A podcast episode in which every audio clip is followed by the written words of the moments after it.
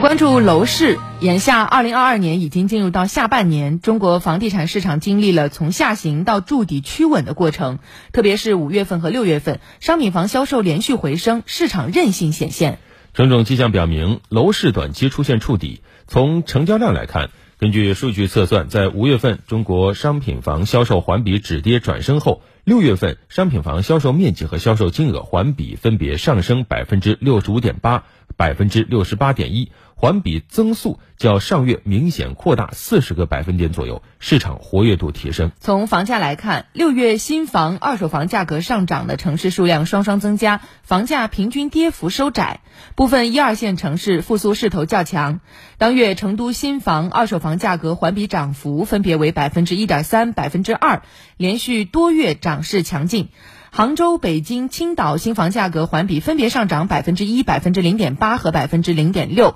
那么到六月份，全国房地产开发投资规模也实现了环比的两年增，并且创下年内新高，房地产市场底部企稳态势开始显现。不过，当前房地产各项指标仍处于历史低位，复苏基础还不牢固。中指研究院指出，六月份商品房累计销售规模同比降幅明显收窄，跟疫情期间积压的需求集中释放以及六月份房企推盘力度加大有关。今年以来，各地稳楼市政策以平均每天超两条的频度发布，但是呢，房地产景气指数却没有出现明显的回升，这与过去几轮楼市周期表现截然不同。症结到底在哪里呢？中国社会科学院城市与竞争力研究中心主任倪鹏飞认为，在去年之前，楼市预期一直保持乐观，政策起到主导作用，政策一松，楼市就会走热。那但去年以来呢，来自外部的冲击叠加房地产市场风险释放，让楼市预期转弱。另外，我们也关注到广东省城规院住房政策研究中心首席研究员李宇佳表示，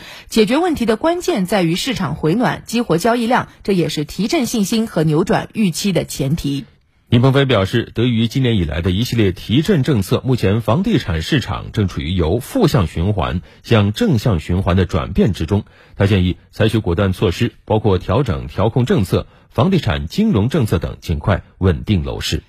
龙头房企万科董事会主席郁亮认为，从短期来看，楼市已经触底，但是恢复将是一个缓慢而温和的过程。另外，易居研究院副院长杨红旭也认为，从数据上看，今年楼市或者很难出现这种 V 型的反弹。这个楼市的恢复呢，他认为可能会与 U 型为特点，这也意味着底部徘徊的时间可能会比前几轮的周期都长。另外呢，倪鹏飞还指出，从中长期来看，房地产市场。确实存在结构性潜力，特别是在都市圈、城市群和一些经济发展较好、人口流入大的城市。预计商品房市场中长期仍能保持十二亿至十五亿平方米的交易规模。我们还关注到贝壳研究院首席市场分析师徐小乐指出，贝壳研究院测算发现，二零三五年之前，中国仍有超过两百亿平方米的住房需求，改善性需求占比逐步接近六成左右。住房需求支撑下的中国楼不是，他认为将会进入新的